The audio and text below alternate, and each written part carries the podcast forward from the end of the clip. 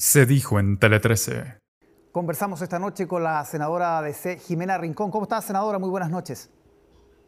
Muy bien, muy, muy buenas noches a ustedes. ¿Cuál es la lectura que hace de lo que ocurrió justo a esta hora anoche en el Congreso? Por un lado, em, claro, se rechaza el quinto retiro universal, pero por otro el gobierno no logra conseguir más de 68 votos a favor para el proyecto alternativo que había presentado. ¿Cuáles son las lecturas que usted saca?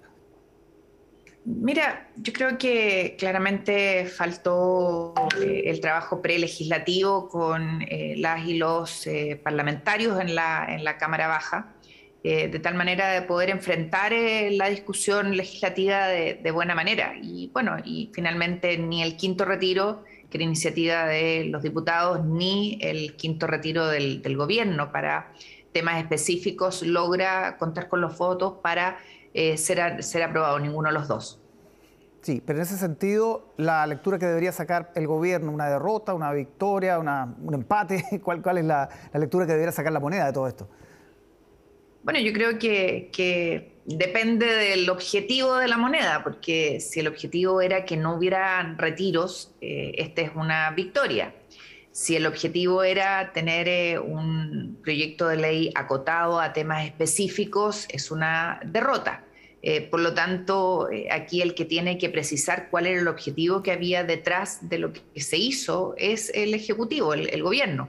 Eh, lo que la ciudadanía vio es que hubo desorden, no hubo coordinación y finalmente ninguno de los dos proyectos logra los quórums para ser aprobados. El de los diputados necesitaba un mayor quórum que el del Ejecutivo, pero en definitiva ninguno lo logra. Y, para quienes vemos el, el tema desde el Senado, eh, lo que observamos es que claramente eh, no hubo un prelegislativo, no hubo una coordinación con todas las eh, bancadas, porque el gobierno, si hay algo que tiene que tener claro, es que no cuenta con mayorías para impulsar una agenda si no logra sumar a otras fuerzas políticas. Y además, lo que ve la ciudadanía es que la agenda que debiera recoger los temas que están angustiando a las familias hoy día no se vislumbra, no se ve y por eso nosotros como bancada de senadores eh, hemos presentado hoy día una agenda para ordenar la casa que se haga cargo de pilares que son importantes, el tema de la regionalización, el tema de las mujeres, el tema de eh, los derechos sociales, eh, una serie y un conjunto de iniciativas que lo que pretenden es justamente dar respuestas a las demandas de la ciudadanía. Sí, ahora, eh, antes de ir a esa agenda, la vamos a abordar también, esto de ordenar la casa que, plantearon ahora. Em, la ADC eh, ayer no dio los votos para la, iniciativa del gobierno. ¿Eso va a ser o se puede transformar en una constante? ¿Está incómoda la ADC con el gobierno? Sabemos que no es parte del gobierno ni es oposición, pero en este limbo, ¿cómo está la ADC hoy? El, limbo del que hablaba, ¿no es cierto?, el jefe de bancada de los eh, diputados de la democracia cristiana, vale decir, no estamos ni en el gobierno ni estamos en la oposición y por eso él hablaba, ¿no es cierto?, de este, de este limbo. Eh, ¿Qué es lo que yo creo? Eh, yo creo que eh, la democracia cristiana es un partido político que es independiente hoy día del gobierno, que va a aprobar y va a apoyar todas aquellas iniciativas que den respuesta a la ciudadanía y que va a representar al gobierno aquellas cosas que no comparta o que requieran modificación. ¿Y por qué? Lo hemos dicho el día de hoy, porque eh, primero, son demasiado altas las expectativas que hay en el país y segundo, los temas de seguridad, los temas de económicos y los temas de la convención constituyente debieran ser el eje central del gobierno del presidente Gabriel Boric. ¿Qué evaluación hace usted del papel que jugaron los ministros ayer, principalmente el ministro Jackson y el ministro Marcel, en todas las eh, negociaciones? Hubo críticas duras, se lo, se lo planteo por eso, al ministro Jackson Mira, hoy día tuvimos, el, ministro Jackson me pidió conversar, tuvimos una muy buena conversación, eh, franca. Eh, yo le dije que nosotros como, senadores de la democracia cristiana esperábamos poder tener una reunión con el presidente de la República. Eh, él me ratificó que esa reunión se va a provocar después de que el presidente se junte con la mesa de la democracia cristiana. Entiendo que esto va a ser el jueves, en la mañana. Eh, y por lo tanto, no sé, esperamos que el día lunes, eh, a más tardar, no sé, bueno, va a depender de la agenda del presidente, podamos tener esa conversación.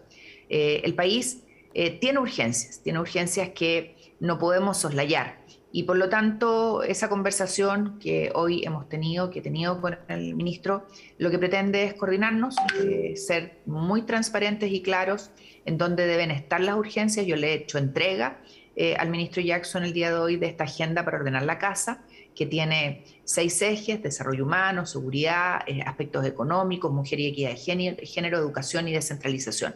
Y esperamos obviamente que tenga una acogida. El ministro se comprometió a revisarla eh, para incluirla dentro de la agenda legislativa que esperamos conocer de parte del gobierno. Aún no la conocemos y es parte del desafío que eh, los ministros y el propio presidente tienen por delante. Se ha dicho que el ministro Marcel ha perdido capital político en medio de esta negociación por de alguna manera ceder en el proyecto que presentó el gobierno pese a que no, no fue aprobado. No sabemos si va a insistir en el Senado. Le quiero hacer esas dos preguntas. ¿Cómo queda el ministro Marcel y si debiera insistir en el Senado con su proyecto el gobierno? A ver, yo creo que, depende de cómo se mire. Hay algunos que dicen que ganó capital político porque eh, el presidente Gabriel Boric eh, siempre señaló que eh, no era o no contaba con respaldo del gobierno los quintos retiros por el efecto negativo que tenían en la economía de las familias. Entonces, no sé si ganó o perdió. yo creo que, y vuelvo a la reflexión primera, eh, esto va a depender de cómo se mire. Si el gobierno no quería impulsar esta agenda, la verdad es que la conclusión debería ser que ganó. Si el gobierno la quería impulsar, significa que perdió. Pero más allá de eso, lo importante es cómo vamos al rescate de las familias, cómo nos hacemos cargo de la situación que el país hoy día enfrenta desde el punto de vista económico. Hoy día escuchamos al Consejo Fiscal Autónomo en la Comisión Mixta de Presupuesto y eh, hay temas que son preocupantes, el, crecimiento de la inflación, eh, que va, eh, que se refleja, ¿no es cierto?, en el alza de precios de bienes básicos como el aceite, la harina, el tema de los precios de los combustibles. Yo creo que son fundamentales para entender dónde deberían estar las urgencias del país. Y eso asociado a otro hecho que no es menor. Hoy día, el día jueves, junto al alcalde de Curicó, Javier Muñoz, hacíamos el punto de que no entendíamos esta agenda eh, transformadora del gobierno o, o, impulsora, digamos, de apoyo a la familia que no consideraba, por ejemplo, el congelamiento de las tarifas del transporte público para todo el país, sino que solo para algunas eh, comunas.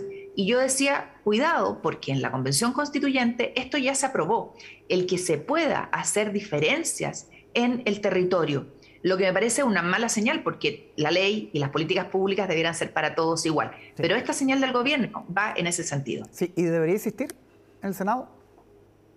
Va a depender de lo que quiera eh, el presidente. Nosotros le hemos dicho, como, como, senadores de la democracia cristiana, que creemos que hay que poner el acelerador en la reforma de pensiones y en esa reforma de pensiones nosotros quisiéramos que se incluyera la discusión que nosotros hemos puesto en el Senado en orden a ver de qué manera la seguridad social y las pensiones garantizan a las familias la casa propia, garantizan la posibilidad de acceder a las enfermedades eh, catastróficas que hoy día no están cubiertas y que para un trabajador es fundamental poder, eh, poder acceder eh, y que no le significa seguir impedido de trabajar.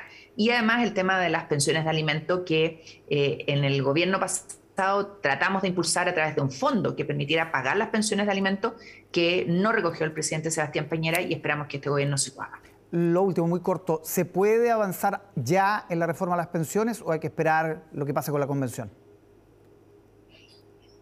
Gran pregunta, eh, porque creo que hombres y mujeres en, el país necesitan certezas y si hay algo que no eh, está generando certezas es la convención, eh, con una serie de aspectos y normas que se están discutiendo. Escuchaba hace un rato atrás que no se quiso consignar en la discusión del derecho a la vivienda la palabra privada, vale decir que hubiera derecho a la propiedad privada, a la vivienda propia, mm. eh, como un derecho consagrado constitucionalmente dentro de los derechos fundamentales. Entonces, si vamos a esperar a la convención y la convención eh, no está teniendo el respaldo que esperábamos tuviera en la discusión de esta nueva constitución, la verdad es que puede que sea un gran fracaso. Yo creo que en materia de seguridad social y pensiones no podemos seguir esperando y debemos trabajar eh, más allá del, amparo constitucional, debemos trabajar en construir un sistema de seguridad social que dé certezas y que otorgue a hombres y mujeres en nuestro país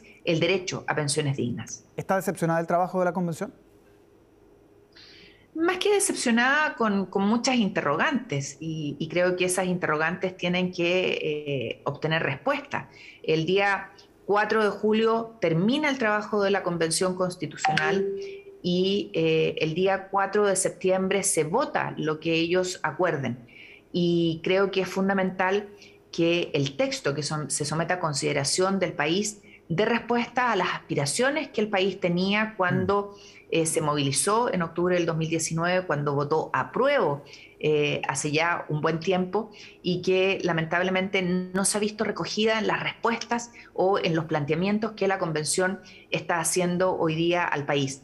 Temas de descentralización, temas de derechos sociales, temas de eh, justicia, temas de fiscalía, solo por nombrar algunos, son temas que están generando eh, mucha incerteza, mucha inseguridad. Y si hay algo que yo tengo claro es que yo quiero una mejor constitución para mi país, no una peor. Muy bien, senadora Jimena Rincón, muchísimas gracias por conversar con nosotros esta noche. ¿eh? Muchas gracias a ustedes.